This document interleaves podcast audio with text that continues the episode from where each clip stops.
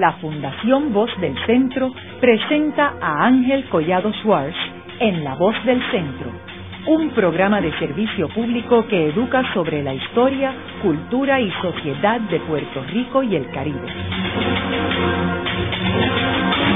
Saludos a todos. El programa de hoy está titulado Crónicas de la Televisión en Puerto Rico. Y hoy tenemos como nuestra invitada a Beba García, autora del libro titulado Juan, Juan, Juan, Crónicas de la Televisión en los tiempos de Don Tommy. Beba, me gustaría comenzar el programa explicándole a nuestros radioescuchas ¿Cuándo es que surge la televisión en Puerto Rico? Y que me lo describieras en el contexto caribeño. ¿Qué estaba pasando en el Caribe o en el resto de América Latina? La televisión en Puerto Rico surge en el año 1954. ¿Qué estaba pasando?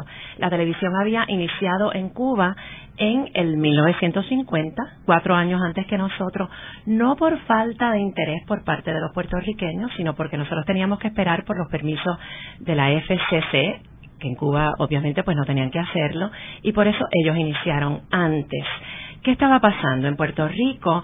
La historia es interesantísima. En Puerto Rico la radio era la reina. La radio no se escuchaba de refilón como se escucha hoy en día mientras haces otras cosas, sino como se ve la televisión. La gente llegaba por ejemplo, los hombres llegaban a almorzar a sus casas porque las mujeres no trabajaban casi nunca, se sentaban a escuchar la radio. Y había una expectativa tremenda porque llegaban noticias de Cuba sobre la caja mágica, que era como le llamaban a la televisión, y había una expectativa tremenda de la llegada de la televisión en Puerto Rico. Había dos empresarios muy exitosos, que era don Ángel Ramos por un lado, dueño del periódico El Mundo y de una estación de radio, de WKQ, y don Ramón Quiñones, dueño del Imparcial y de Guapa Radio. Ellos estaban entre sí luchando por ser los que se llevaban la primicia de ser los primeros en televisar. Y de hecho, eso podemos conversar más adelante. ¿Quién se llevó la primicia? Porque existen dudas y yo descubrí quién verdaderamente se llevó la primicia en una investigación muy seria que hice para escribir este libro, pero no, no, no lo aceptan los unos o los otros. Yo descubrí muchas cosas sobre muchos mitos que se habla sobre la llegada de la televisión en Puerto Rico. El caso es que sí había una expectativa muy grande sobre este eh, monstruo que iba a llegar. ¿Qué pasaba en la sociedad? Bueno, pues por ejemplo, todos los actores de la radio estaban muertos del miedo porque no todos ellos daban la talla para pararse frente a las cámaras de la televisión. Había que ser bonito, tú puedes ser un galán en una radionovela porque tienes una voz muy viril, pero a lo mejor físicamente eres flaco, chiquito, enclenque y no pareces un galán. Y entonces pues todos los feos, y de hecho así pasó en un principio, pensaban que se iban a quedar fuera sin trabajo y así ocurrió. Es una historia que la puedo continuar, pero eso era lo que estaba pasando. En Puerto Rico estaba la gente pendiente del monstruo que llegaba porque ya estaba en Cuba y estaban yendo a Cuba todos los técnicos, todas las personas de radio y todos los actores para empaparse y conocer y, saber cómo, cómo era que, que, se trabajaba en la televisión para ese día que llegara la televisión. ¿Y en Estados Unidos? Ya había televisión. ¿Desde cuándo? Ah, eso no lo sé. Pero, unos años antes. Uno, sí, sí, sí, bastante. ¿Y el resto de América Latina? No, no, todavía todavía. Bastantes años antes había televisión en Estados Unidos. Tenemos que recordarle a nuestros radioescuchas que en aquel tiempo Puerto Rico tenía una relación muy estrecha con Cuba, porque habían viajes, o sea, recuerden que la Revolución Cubana es en el 59, o sea, que estamos hablando antes de la Revolución Cubana, y había una gran relación entre Puerto Rico y Cuba, eh, de negocios, de amistades, o sea, por eso es que era muy fácil ir a Cuba a ver lo que estaba pasando claro, allí. Claro, Ahora, entrando en Puerto Rico, ¿cuándo es y quién es la persona responsable de haber transmitido la primera señal de televisión? Lo primero que vieron los puertorriqueños en la pantalla, el que tenga edad suficiente, pues se puede acordar la, la imagen de un indio. No era un indio taíno, era un indio norteamericano con penacho de plumas y todo, pero una imagen estática, eh, que no decía nada eso lo ponían, era una imagen esperanzadora. Los, el pueblo, la gente del pueblo se quedaba mirándola ensimismada. Encendían los pocos que tenían telereceptores, que era como se le llamaba entonces al aparato de televisión, lo encendían a mirar el indio pensando en, ay Dios mío, ¿cuándo va a comenzar la televisión y veremos imágenes? Eso era lo que se veía en la pantalla cuando uno encendía su telereceptor. Bueno, estaban, como les digo, eh, luchando por, por la primicia de ser los primeros en televisar Ángel Ramos y Ramón Quiñones. Bueno, en realidad, todo el mundo habla que la televisión en Puerto Rico empezó el 28 de marzo del 1954 con un programa que se llamó El caso de la mujer asesinadita que televisó Telemundo, donde salía Mapi Cortés y Esteban de Pablo. Pero antes de eso, antes de eso, yo, yo hice una investigación muy seria que me tomó siete años. Salieron otras imágenes que las eh, televisó el Canal 4 Mm, sin, sin previo aviso salió un buen día del de febrero del 1954 unas imágenes de telereceptores que se creía que eran anuncios pero no se veían muy claras. Pero sí salió avisado eh, notificado en el periódico el imparcial obviamente que iba a Guapa Televisión a televisar una entrevista de Carlos Rubén Ortiz a Doña Fela, que era la alcaldesa de San Juan en ese momento, y sí se avisó y se dio muy bien. ¿Por qué no se le da, yo creo que en las universidades, o no sé, la primicia de que Guapa fue el primero en televisar? Bueno, porque pusieron esa entrevista y más nada. Cuando televisó en el 28 de marzo el caso de la mujer asesinadita Telemundo ya tenían una estructura y una programación que iba a continuar a la misma hora y de ahí para adelante siguieron transmitiendo. Y por eso se dice que ellos fueron los primeros en televisar. Guapa se inauguró con una eh, programación estructurada en mayo del 54, o sea que fueron los segundos. Pero en realidad sí pusieron esa entrevista antes de que Telemundo eh, sacara su programación ya estructurada y regular. O sea que el primero que transmitió una señal fue Telemundo. El indio se veía, en, no, el indio se veía en la pantalla de televisión, en cualquier canal. Pero el primero que, que mostró una imagen en movimiento fue guapa. Fue guapa fue guapa. El primero que sacó una programación ya mm. estructurada fue Telemundo. ¿En qué consistió esa programación? Bueno, primero salió Otero en un noticiario de 15 minutos y luego salió el caso de la mujer asesinadita con Mapi Cortés y Esteban de Pablo y en el libro aparece, ahora mismo no, no tengo el libro, la página adelante, ahí aparece un anuncio que yo fotocopié del periódico de tal hora a tal hora, lo que salía y lo que iba a salir al día siguiente, porque ponían anuncios a página completa todos los días. Compre su telereceptor, que ya empieza la televisión en Puerto Rico. Esos anuncios y, y muchos otros graciosísimos que yo vi en la, en la prensa mientras estaba haciendo eh, la investigación en, en, la universidad, en la sala de revista. Hay que recordarle a los jóvenes radioescuchas que el problema era que si usted no tiene telereceptor, pues no puede ver televisión. Exacto. Así que lo primero que tenía que hacer era convencer a las personas de que iba a necesitar la, la televisora para poder ver el Claro, don Ángel Ramos hizo un trabajo porque él empezó a rifar por su radio concursos para que la gente ganara telereceptores porque casi nadie los tenía. De hecho, cuando tú te comprabas un telereceptor, que la gente era era la época de la clase media, era la época de don Luis Muñoz Marín, que puso su programa Manos a la Obra. Si se recuerdan que en los años 50 que hubo una, una industrialización vertiginosa, pasamos de ser un país agrícola a ser un país industrial en cuestión de nada, de unos años, cuando él puso no necesariamente, o sea, surgieron problemas y todo, pero sí salió, Puerto Rico pasó de un país agrícola a un país industrial y se elevó, surgió y, tomó mucho auge la, la, clase media. Y bueno, pues la gente se tenía que empeñar para comprar su telereceptor, que eran unos aparatos enormes, pero era un símbolo de estatus, mientras más grandote, todo lo contrario ahora, fuera tu televisor, eso quería decir que eras una persona adinerada. Llegó gente a poner, porque hay gente para todo, antenas sin tener el telereceptor para que se dijera, ah, mira, en esa casa tienen televisión. Y sí, si tú tenías un telereceptor, tú te convertías de momento en el vecino más popular porque te caían, cuenta y jura que te caían todos los vecinos a ver televisión en tu casa. Hasta que sí, bastante pronto, porque es que somos muy noveleros, eh, culturalmente, bastante pronto se, casi todo el mundo se hizo de un televisor. Yo diría que ya para el 60. Prácticamente todo el que podía tenía un televisor en la casa o casi todo el mundo. Beba, y cuéntanos sobre la programación, cómo se fue desarrollando porque me mencionaste estas dos primeras transmisiones, pero, por ejemplo, ¿habían programas del extranjero que se están transmitiendo oh, aquí? Sí, sí, muchas latas.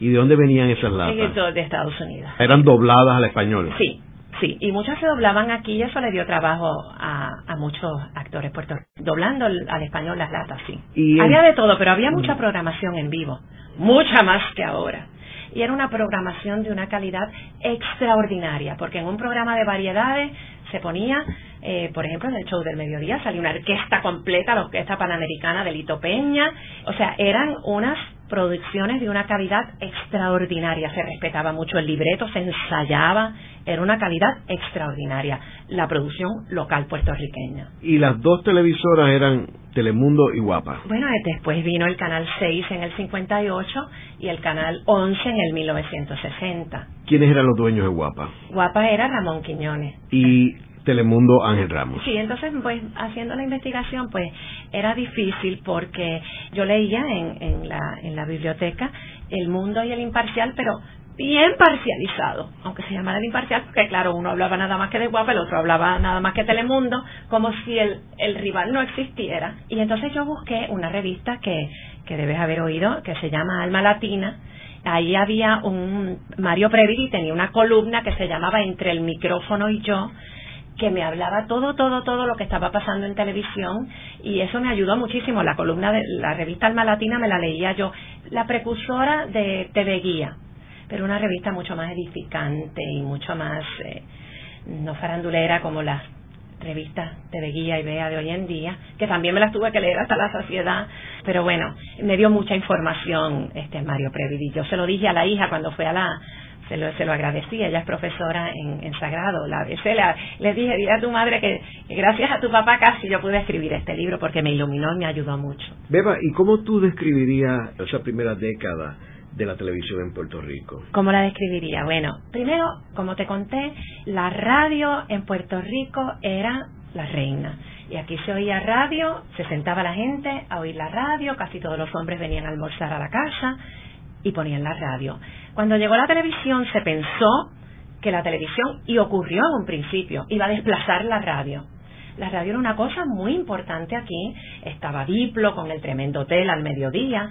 En el mediodía todas las casas de Puerto Rico tenían un radiecito Emerson con un ojito, le llamaban el ojito verde porque se encendía una lucecita verde, oyendo el tremendo hotel de Diplo. Y la televisión pues se pensó que iba a, a, tumbar por completo a la radio y en un principio fue así porque casi todo el dinero de los anunciantes pasó de la radio al gran medio que era la televisión. Pero bastante pronto se, se niveló la situación y, y ocurre lo lo que pasa hoy en día, que tanto se oye mucho la radio como se ve mucho la televisión. ¿Qué te cuento? Los actores vivían muertos del miedo pensando que se iban a quedar, entraron los más bonitos, que eran los que daban la talla para pararse frente a una cámara de televisión. Por ejemplo, don Tommy Muñiz tardó un año en comenzar en televisión, él decía, él mismo decía que era porque era feo. Y ese grupo de don Tommy que le llamaban la piña de Tommy, eran todos comediantes y, y no todos eran galanes, ¿no? No todos eran bonitos. El, el más guapo, por decirlo así, era Paquito Cordero, que sí eh, trabajaba con Tommy en la radio, pero él mismo me dijo en su entrevista, yo empecé en televisión el primer día que empezó la televisión por, porque Mapi Cortés era mi tía, me decía él con mucha humildad, no por otra cosa, porque Mapi Cortés era mi tía y me puso en el programa eh, Mapi y Papi. Desde el primer día yo salí en la, en la televisión, me dijo Paquito Cordero. Así que eran unos años, bueno, la historia de la televisión, le digo, es interesantísima la historia de la televisión aquí.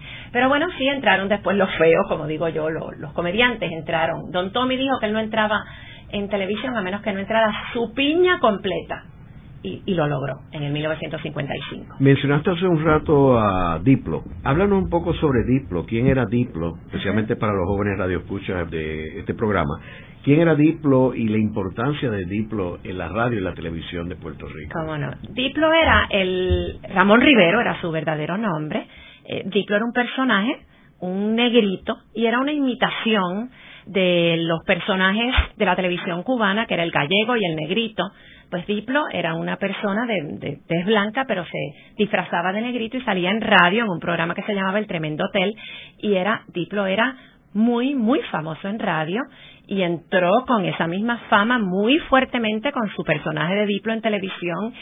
Lo que pasa es que Diplo murió muy joven, si no Diplo sería uno de los más comentados y todo el mundo sabría de Diplo, pero Diplo murió dos años después de que, o sea, pudo estar en televisión nada más que dos años. Pero era joven, yo no creo que tenía 40 años. Era bien jovencito, bien jovencito cuando murió.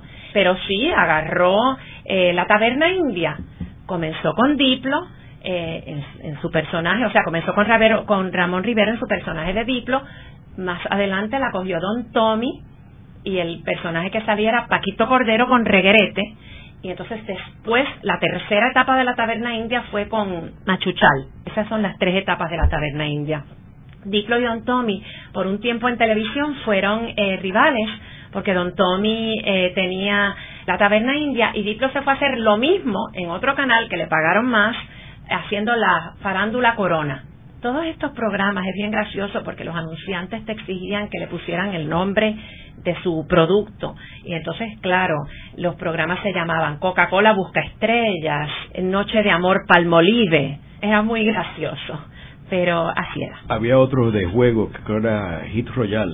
Ahora no recuerdo. el nombre. royal. Sí, todo, todo, ese tipo de nombre y uno que se llamaba no sé qué cosa Nabisco. Todo tenía el nombre del, del anunciante. Beba, y fuera de Diplo, ¿qué otros personajes de esa época que evolucionaron de la radio a la televisión fueron críticos en el éxito de la televisión en Puerto Rico en esos primeros años? En esos primeros años, bueno, Agrelot empezó en televisión con un, con un personaje que se llama, que Agrelot, eh, toda esta gente era muy joven. Paquito Cordero y Agrelot eran estudiantes de la Central High, eh, estudiantes de drama, y, y estaban en la radio eh, al acecho de que le dieran un bolito aquí y otro bolito acá, o sea, no eran todavía famosísimos. Esa gente que hoy en día son unos monstruos. Pero, por ejemplo, eh, Agreló empezó en televisión con el profesor Colgate, que no era lo que conocemos como después el Colegio de la Alegría. El profesor Colgate, aún siendo Agrelot, era un, un programa de competencia, como si fuera un, lo que hoy en día llaman en inglés un talent show, y ganaba premio el, el mejor. Y Agrelot era el que decidía, el profesor decidía quién era el mejor. Por ejemplo, Eddie Miro empezó en televisión porque fue al programa del profesor Colgate y hizo un bailecito y una rutinita y ese día ganó. Y te ganabas un dinerito, pero además de eso te ponían el ojo casi todos los productores del momento o algo así. Mm, toda esta gente de radio pasó a la televisión como Yo-Yo Boing. Yo-Yo Boing en radio yo yo voy hacía un programa de radio haciendo del zorro. Imagínense ese era un zorro que pesaba 90 libras. Y no se llamaba Jojo Boing porque ese nombre se lo puso Don Tommy, pero eh, él estaba haciendo del zorro y, y Don Tommy lo oyó porque Don Tommy estaba muy muy afincado, muy pegado en radio. Don Tommy lo, lo oyó y le pidió, eh, lo, lo, lo, capturó para él, ¿no? Y, y lo trajo a la televisión. Le puso el nombre de Jojo Boing porque Don Tommy quería Perdón, don Tommy, ese nombre salió en radio, lo cogió para sí en radio primero antes de llevarlo a la televisión. Don Tommy eh, quería que él hiciera este, ¿te acuerdas del cómic de Archie? Bueno, pues él iba a ser Jughead, el que se comía muchas hamburguesas. Ese iba a ser Jojo, por radio. Pero eh, Jughead en español es terrible y entonces Don Tommy le dijo, pues no te puedes llamar Jughead, te vamos a poner Jojo y Boeing porque te vas a caer y te va a pasar de todo y te vas a llamar Jojo Boeing. Don Tommy tenía un ojo clínico tanto para escoger un talento como para poner nombres y él fue el que puso a Petunia Petunia, Azucena Azucena, a Yoyo que todo el mundo hoy en día le dice Yoyo y lo trata de Yoyo. Él era el que ponía los nombres además de escoger los personajes. Pues ese Yoyo vino de radio, era un grupo de gente con un talento extraordinario que en ese momento era muy joven que pasaron de radio a la televisión. Haremos una breve pausa, pero antes los invitamos a adquirir el libro Voces de la Cultura, con 25 entrevistas transmitidas en La Voz del Centro. Procúrelo en su librería favorita o en nuestro portal.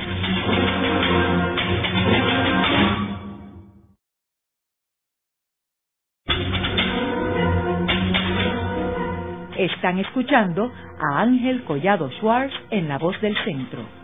Ahora pueden accesar a toda hora y desde cualquier lugar la colección completa de un centenar de programas transmitidos por La Voz del Centro mediante nuestro portal www.vozdelcentro.org. Continuamos con el programa de hoy titulado Crónicas de la Televisión en Puerto Rico.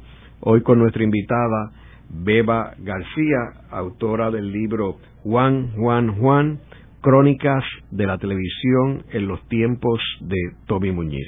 En el segmento anterior estuvimos hablando de que en el 1954 es cuando se lanza la televisión en Puerto Rico.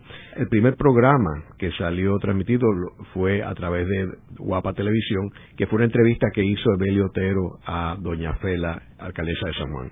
Pero la primera programación en televisión fue de Telemundo, donde ya había un programa que era el caso de la mujer asesinadita con Mapi Cortés y otros programas. Así que la primera cara que salió transmitida en televisión fue la de Belio Otero en Guapa Televisión, pero la primera programación fue en Telemundo, ambos en el 1954. Beba, tú mencionaste de algunos de los talentos que habían evolucionado de la radio a la televisión. Ahora, hay un personaje que hoy en día muy pocas personas recuerdan, que era Quiñones Vidal. Cuéntanos cuál fue la importancia de Quiñones Vidal y cómo la evolucionó de la radio a la televisión. Bueno, Quiñones Vidal, tanto en radio, que luego lo hizo en televisión y alguna gente puede recordarse, tenía también una especie de talent show yo no recuerdo si ese no, no, debía ser el nombre, no recuerdo el nombre del programa, pero se le daba una pesetita, la pesetita voladora al ganador y él descubrió muchos de los actores y cantantes que luego se hicieron famosos, los descubrió o en radio o luego en televisión Quiñones Vidal. Y en términos de la tercera estación de televisión, la de Pérez Perry, Canal 11, ¿cuándo es que se introduce y quién es este personaje Pérez Perry? Ok. La tercera estación mm, no comercial, o sea, primero fue Guapa y Telemundo y luego en el 58 fue eh, la televisora del gobierno el Día de Reyes, el 6 de enero de 1958, se inauguró WIPR. La inauguró eh, don Luis Muñoz Marín y dijo unas palabras eh, que, a mí me encanta repetir, porque con respecto, eh, aludiendo al, al buen uso del medio televisivo que llegaba, que era tan importante, dijo que había que usarlo correctamente, porque si no, sería como utilizar la espada de Bolívar para cortar un salchichón. O sea que teníamos que darle un buen uso al, medio televisivo que llegaba. Eso lo dijo don Luis Muñoz Marín cuando inauguró en el 58 WIPR, que era una televisora sin fines de lucro, que debe ser una televisora sin fines de lucro y con un fin didáctico. Después de eso, en el 1960, Pérez Perry inauguró el Canal 11. Él era un ingeniero y prácticamente esa torre la, se dice que la hizo con sus propias manos, porque, porque sí, porque participó Pérez Perry en levantar la estación del Canal 11, era un hombre con un mérito extraordinario, entonces esa se puede decir que fue la cuarta estación televisora en Puerto Rico. Ahora, Pérez Perry ya tenía unas estaciones de radio. Pérez Perry tenía radio, creo que sí.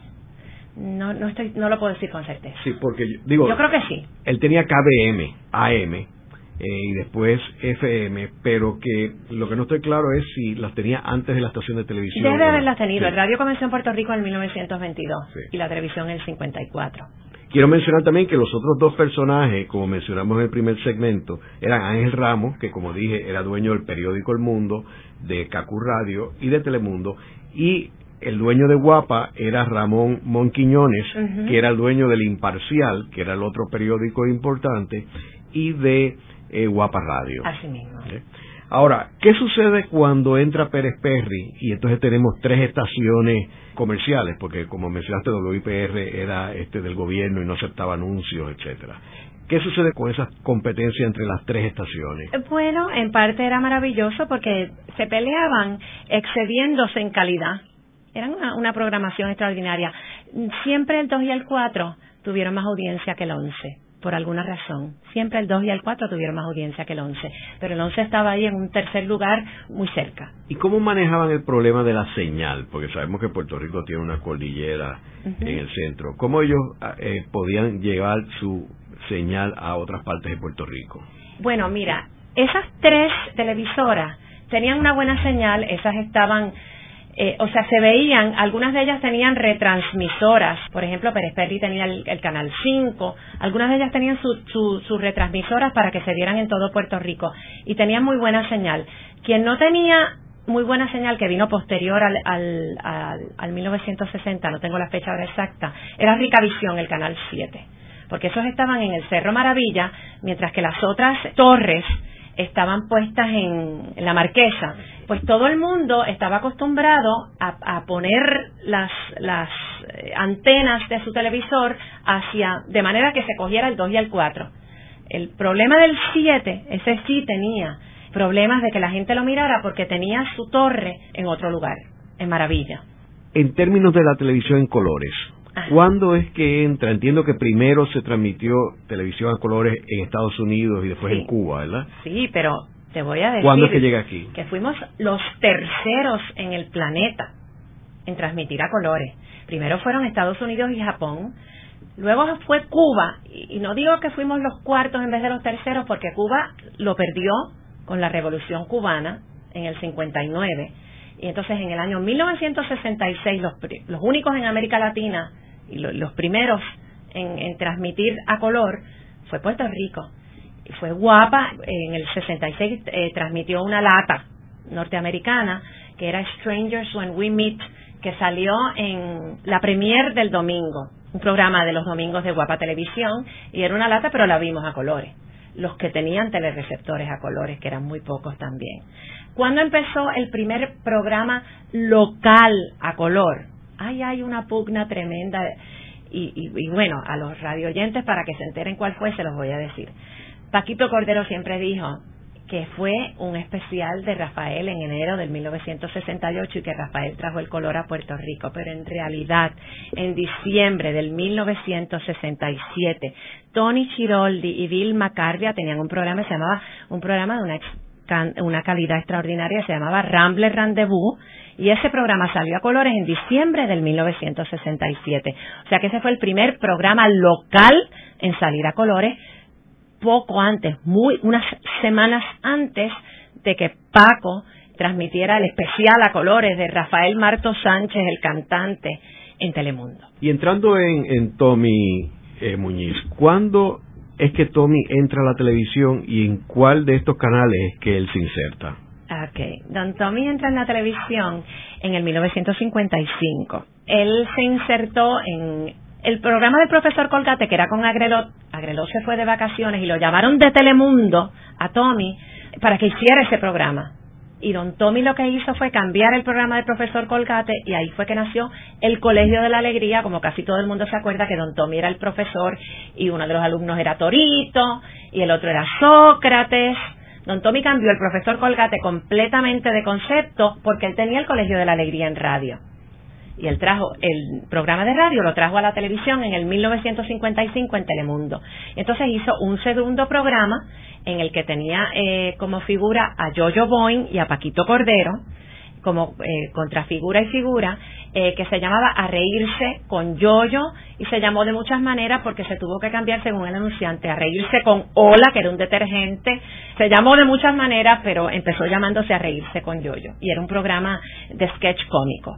Esos fueron los dos primeros programas de Tommy en la televisión, en el 1955. ¿Y cuándo es que él cambia a Guapa Televisión? Bueno, porque es que al principio, y eso yo no lo entendía, y me lo explicó precisamente Paquito, al principio no había esa exclusividad que existe hoy en día, tú eres solo de Telemundo y tú eres solo de Guapa. Tú sencillamente brincabas de un canal a otro, donde quiera que te cogían, no había esa exclusividad que existe hoy en día.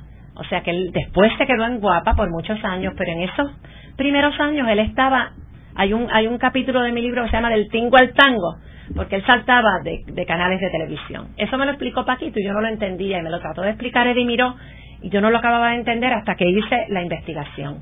Es que yo hice primero las entrevistas, eh, Ángel. Creyendo que iba a conseguir con entrevistas suficiente información. Las entrevistas sí lograron que yo me enamorara del proyecto porque eran unas entrevistas de morirse de interesantes, porque sin yo pedírselo, los actores se convertían en sus personajes. Ya yo no estaba hablando con Norma Candal, sino con Petunia. Yo estaba en el Capitolio entrevistando a Belda González y de momento ella me empezaba a hablar como, como Azucena y, era una cosa maravillosa, pasaban, pasaban la gente al lado nuestro en el Capitolio y oía a Belda hablando así como, como a Susana y se morían de la risa. Y cada uno de ellos se convertía, Adrián García empezó tormenta delante mío y yo me enamoré del proyecto. Lo que sí pasó es que mm, no necesariamente coincidían las versiones de unos y otros ni las fechas. Y entonces yo tuve que hacer una investigación bien exhaustiva para poder llegar un hilo cronológico veraz lo, lo que resultó muy bueno porque el libro es muy gracioso por todas esas anécdotas que me hicieron la clase actoral completa de Puerto Rico, muy gracioso, pero eh, tiene mucha veracidad por, por la investigación. Ahora, Tommy se constituye en Guapa Televisión y convierte en Guapa su centro de operaciones ya en la década del 60. Así mismo y Paquito en Telemundo. Así mismo ¿Eh? Pero sin embargo, eh, Paquito, el grueso de la programación de él era más bien musical. Sí. Eh, ¿Verdad? Él utilizaba muchos programas de variedades. Sí. Mientras que Tommy era más la comedia. La comedia, sí mismo. Pero eran rivales al mediodía. Correcto. Y entonces eran rivales porque ahí eran unos programas parecidos y entonces eh, ellos trataban de, bueno, pues si yo pongo un cantante, bueno, mira, Paquito tiene a Lucecita y a Chucho. Así que eh, Tommy sacó a Yolandita Monge, que tenía nada más que 14 años, y a Wilkins, que era un nene que cantaba con un, con un dúo, y el otro del dúo era fatal, y entonces lo dejaron como solista porque el que tenía buena voz y bailaba y era, era Wilkins. O sea que ellos se disparaban. Si Tommy sacaba, que, ese era el rey del mediodía, a Grelot como Don Cholito, pues entonces este Paco trataba de poner algún tipo de comedia y entonces sacó a Cuquita Sabrosura y a Arbogasto, que era Luis Echegoyen. O sea, ellos eran, eran rivales fuertes al mediodía. Eh, eran rivales fuertes en general, porque todo Tommy estaba en guapa, pero claro, como se llevaba la rivalidad antes, con eh, decoro y con, eh, ¿cómo se llama?, decencia. ¿Y qué sucede cuando unos integrantes del grupo de Tommy se desprenden del, sí, eso fue una huelga que fue cuando Jacobo Morales y, y Bizcocho, un grupo de ellos. Y Agüita Carbia. Ese es el tema más espinoso del libro. Y ese fue el capítulo que más trabajo me costó a mí escribir porque yo quería darle, ser muy neutral, ser muy neutral. Y entonces los entre, entrevisté a los de ambos bandos.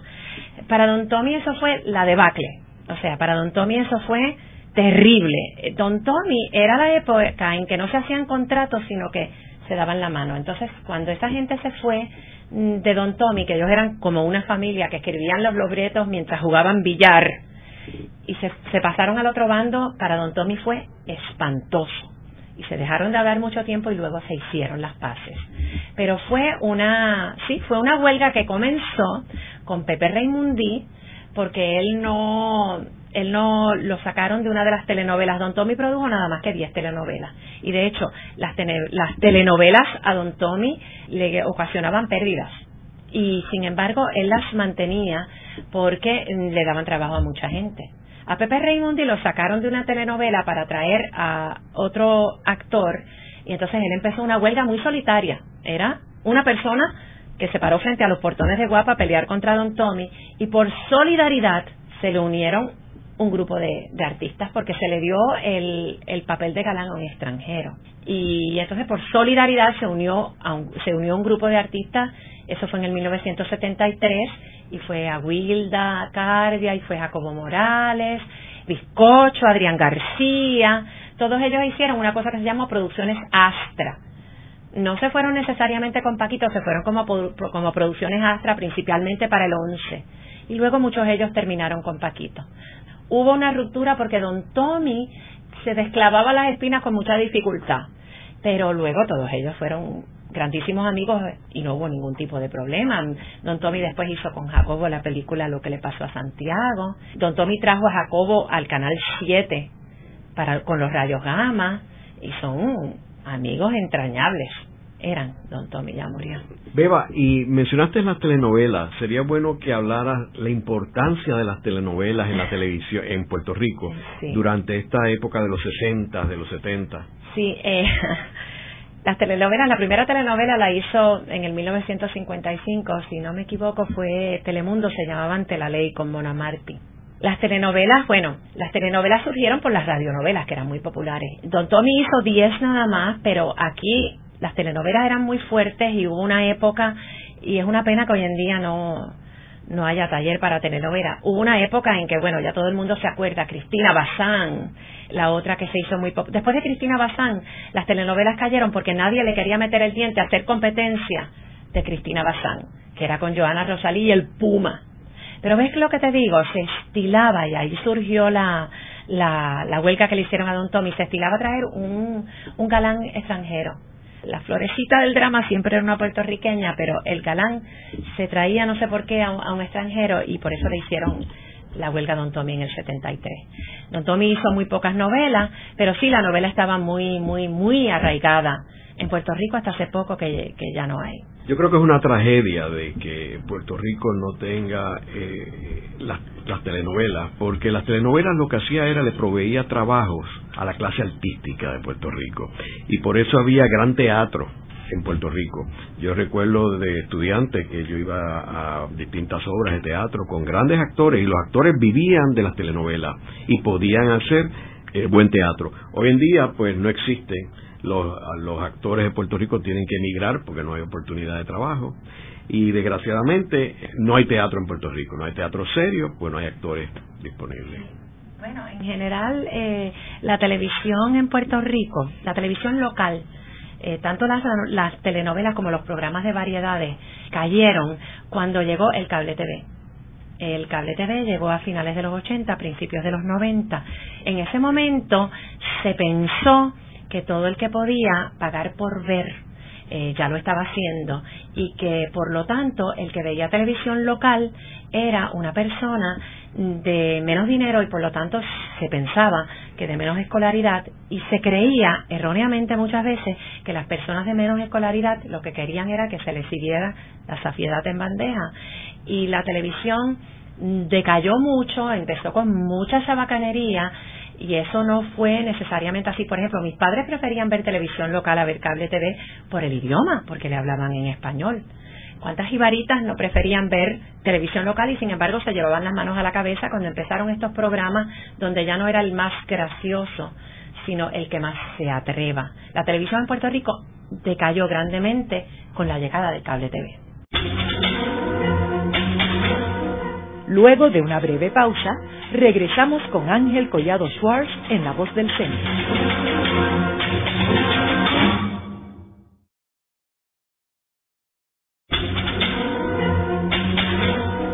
Regresamos con Ángel Collado Schwartz en La Voz del Centro.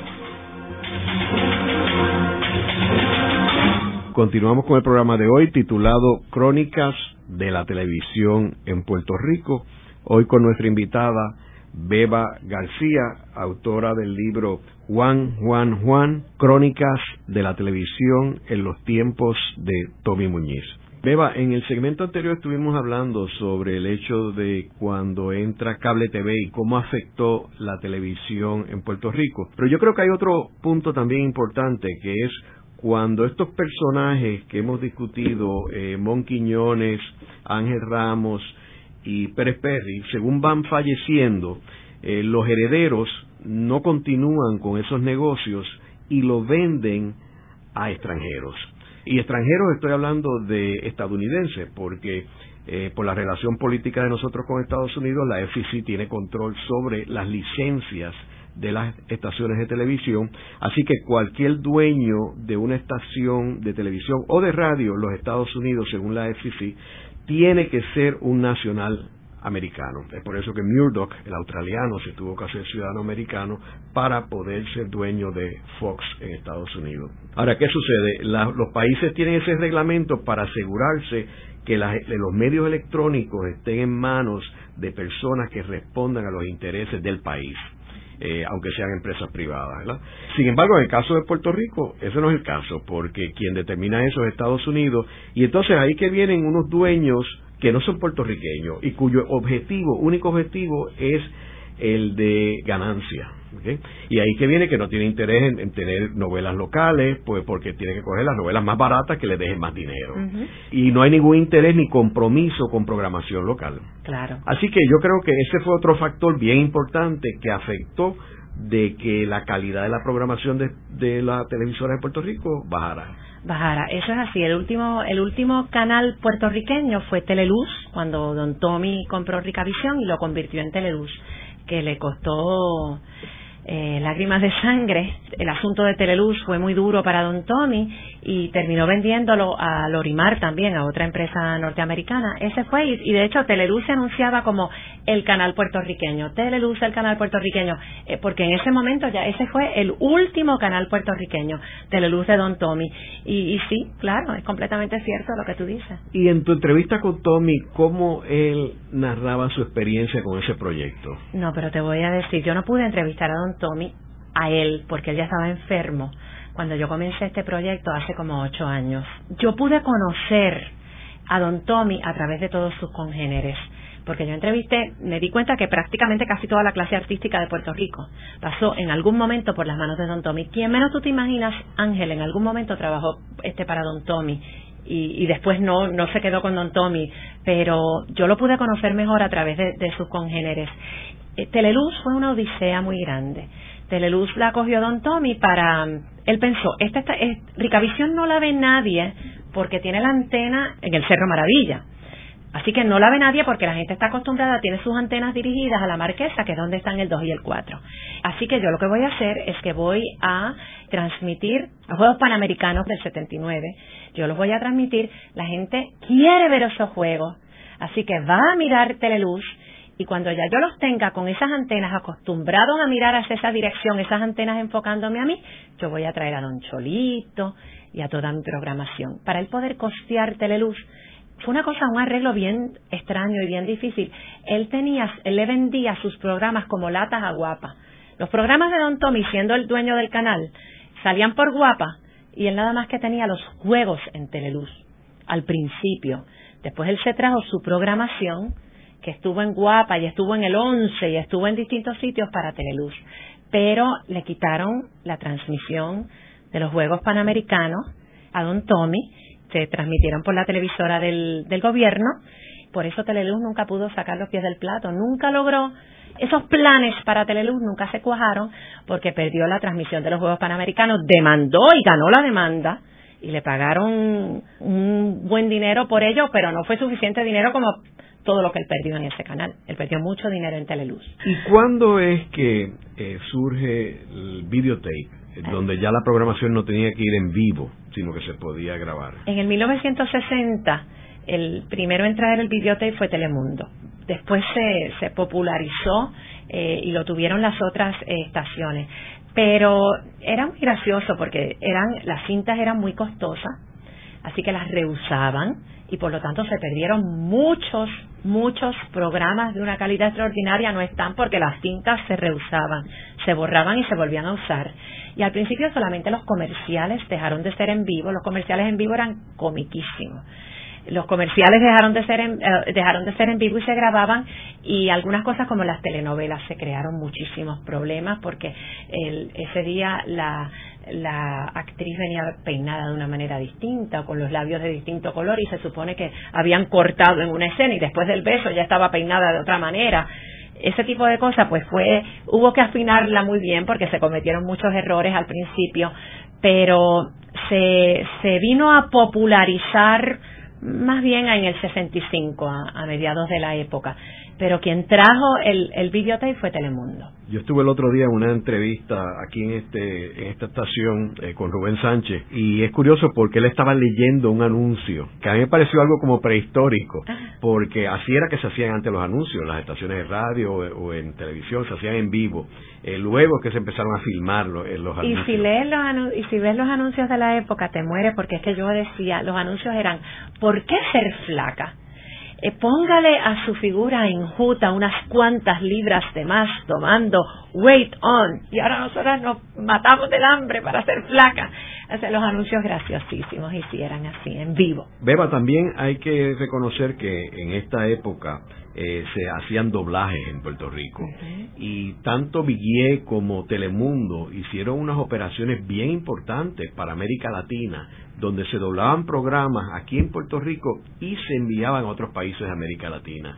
Eso fue algo que desapareció este, eh, y que valdría la pena hacer una, una investigación sobre cómo tuvo éxito eso en Puerto Rico y por qué desapareció.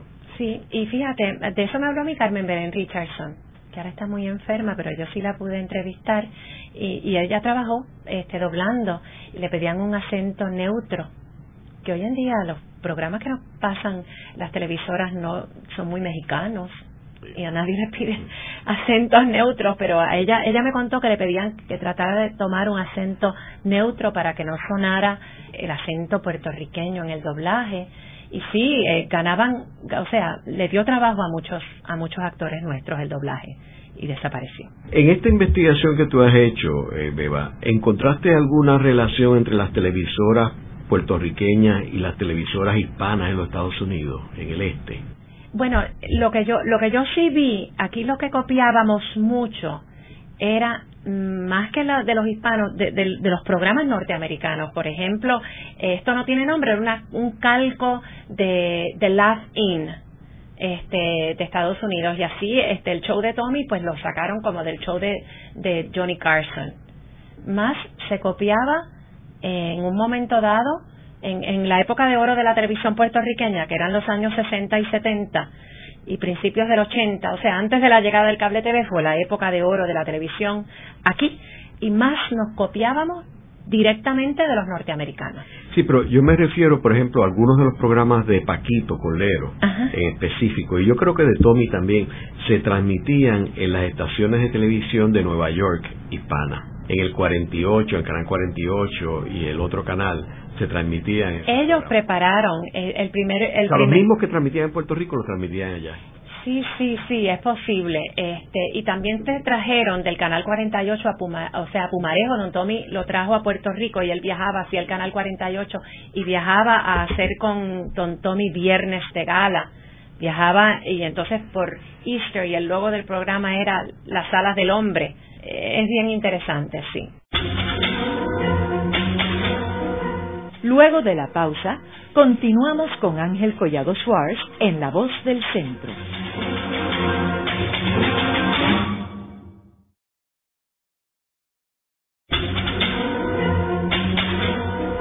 Continuamos con la parte final de La Voz del Centro con Ángel Collado Schwartz. Pueden enviarnos sus comentarios a través de nuestro portal www.vozdelcentro.org. Continuamos con el programa de hoy titulado Crónicas de la Televisión en Puerto Rico. Hoy con nuestra invitada Beba García, autora del libro Juan, Juan, Juan, Crónicas de la Televisión en los tiempos de Tommy Muñiz. En el segmento anterior estábamos hablando que la década del 60 es cuando en realidad se revoluciona la televisión en Puerto Rico, en parte porque vino el color, y la segunda razón en mi opinión, es por la llegada de un talento de Cuba que tuvo que emigrar eh, a raíz de la Revolución Cubana del 59. Y Cuba estaba mucho más adelantado que Puerto Rico en términos del desarrollo de este medio, al igual que de la industria publicitaria. Y llega a Puerto Rico unos personajes que podemos mencionar algunos nombres de, Pumarejo, que llegó a controlar prácticamente la, la programación del Canal 4, Pacheco en los niños. Eh, háblanos un poco sobre esta influencia de la isla hermana de Cuba aquí en Puerto Rico. Bueno, primero, eh, como ya habíamos mencionado, eh, la televisión en Cuba empezó en el 50, cuatro años antes que nosotros, y por lo tanto, pues ya dominaban el medio.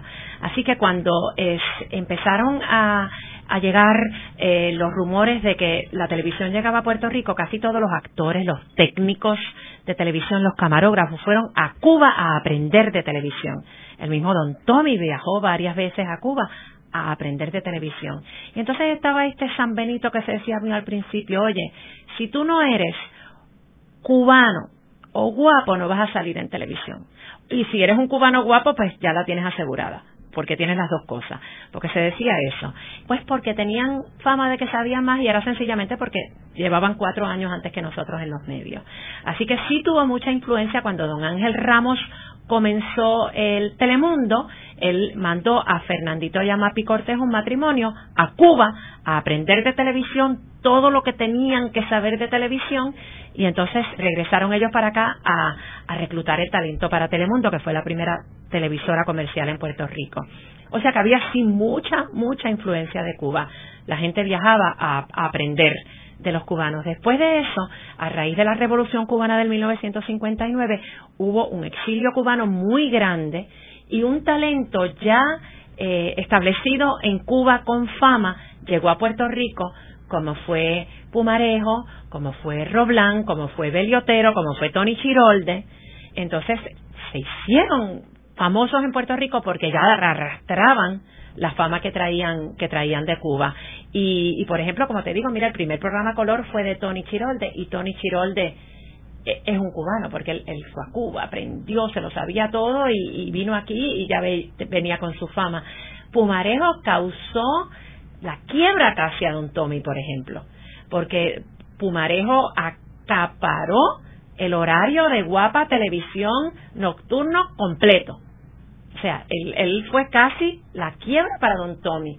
Eh, se quedó eh, gente local fuera cuando Pumarejo acaparó y sin embargo, Pumarejo era una persona, era íntimo amigo de Don Tommy. Después Don Tommy lo fue a buscar a Nueva York al Canal 48 para que saliera en su programa Viernes de Gala. Era, un, era una dama, Pumarejo. Era gago, no sabía. Pero tan pronto encendían la cámara, él se le quitaba la gaguera pero si no era gago, gaguísimo. Eh, eh, hay unas historias buenísimas, pero, pero sí, la influencia cubana, eh, igual que hubo una influencia muy grande en nuestro cine puertorriqueño, del cine mexicano, la influencia grande en la televisión la trajimos de Cuba. Eh, Beba, háblale un poco a los radioescuchas en qué consistía la programación de Pumarejo, Gaspar Pumarejo. Bueno, Gaspar Pumarejo lo que tenía era el programa, él, él cogió un radioteatro en Santurce. El Teatro Bolívar en la Parada 24. esos eran los headquarters de Pumarejo. Y entonces de ahí era que él, eh, él, él sacaba su programa. Pumarejo tenía un programa que iban a un supermercado y había que llenar un carrito. Eran, eran programas de, de, de juegos eh, más que nada y también tenían cantantes, pero era, era programación como, como de tipo juego, lo que tenía Pumarejo. Entonces después fue, después se fue al canal 48 y el otro programa donde aquí Pumarejo se hizo famoso fue el Viernes de Gala de Don Tommy. Y tú ahorita mencionaste lo del show de Tommy, que era un programa que él hacía entrevistas a distintos personajes, ¿no? Sí. Y tenía también una, una parte que se llamaba la comedia histórica, que era graciosísimo, porque ahí Norma Candal y José Miguel Agrelot hacían siempre una pareja, como por ejemplo eh, Sansón y Dalila, Adán y Eva, y esos eran ellos, y era la comedia histórica, la escribía Jacobo Morales, y ellos la actuaban y era mm, de morirse de la risa. Y una vez Agrelot estaba haciendo de, de vampiro, de Drácula. Y en el programa de Don Tommy, uno de los entrevistados le dio, después de que fue entrevistado, salió y se murió en el parking, en el estacionamiento de Guapa. Y entonces Agrelo, que todavía estaba vestido de vampiro, fue graciosísimo porque, digo, no puedo ni decir el nombre, no fue gracioso porque murió una persona, pero había un vampiro rondando a un muerto. Y era como una escena gótica, aquel vampiro y era Agrelo que todavía estaba vestido de vampiro alrededor de aquel muerto llevándose las manos a la cabeza, porque sí se murió uno de los entrevistados de Don Tomé, hay un montón de historias extrañas que ocurren tras bastidores graciosísimas y de cosas que pasaron que están en ese libro. El programa de Don Tommy era, ahí se, por ejemplo, él trajo las primeras operaciones quirúrgicas eh, televisadas.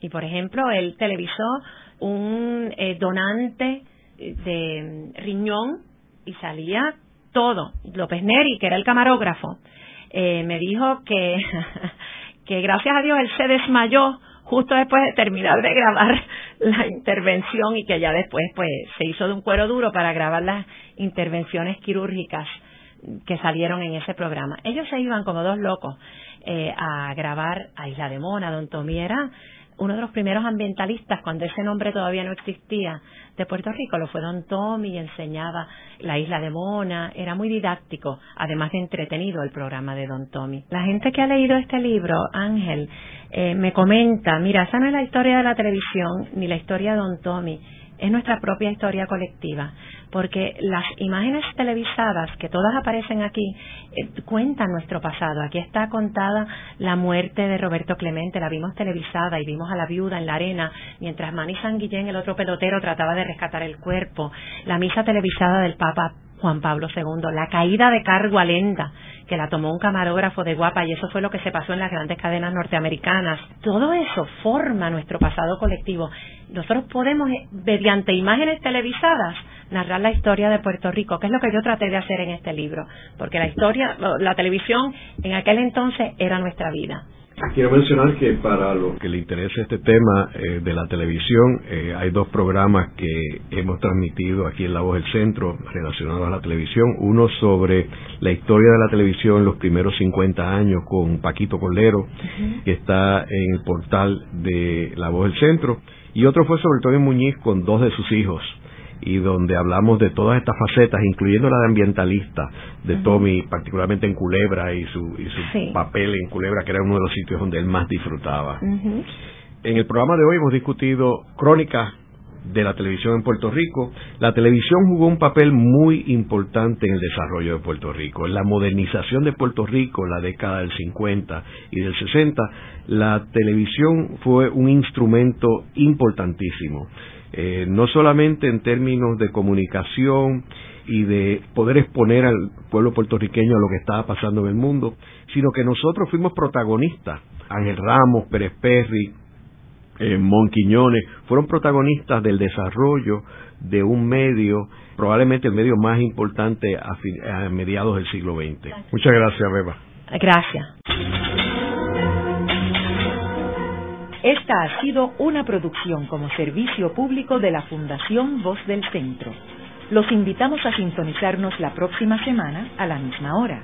Y recuerden que pueden adquirir el libro Voces de la Cultura en su librería favorita o en nuestro portal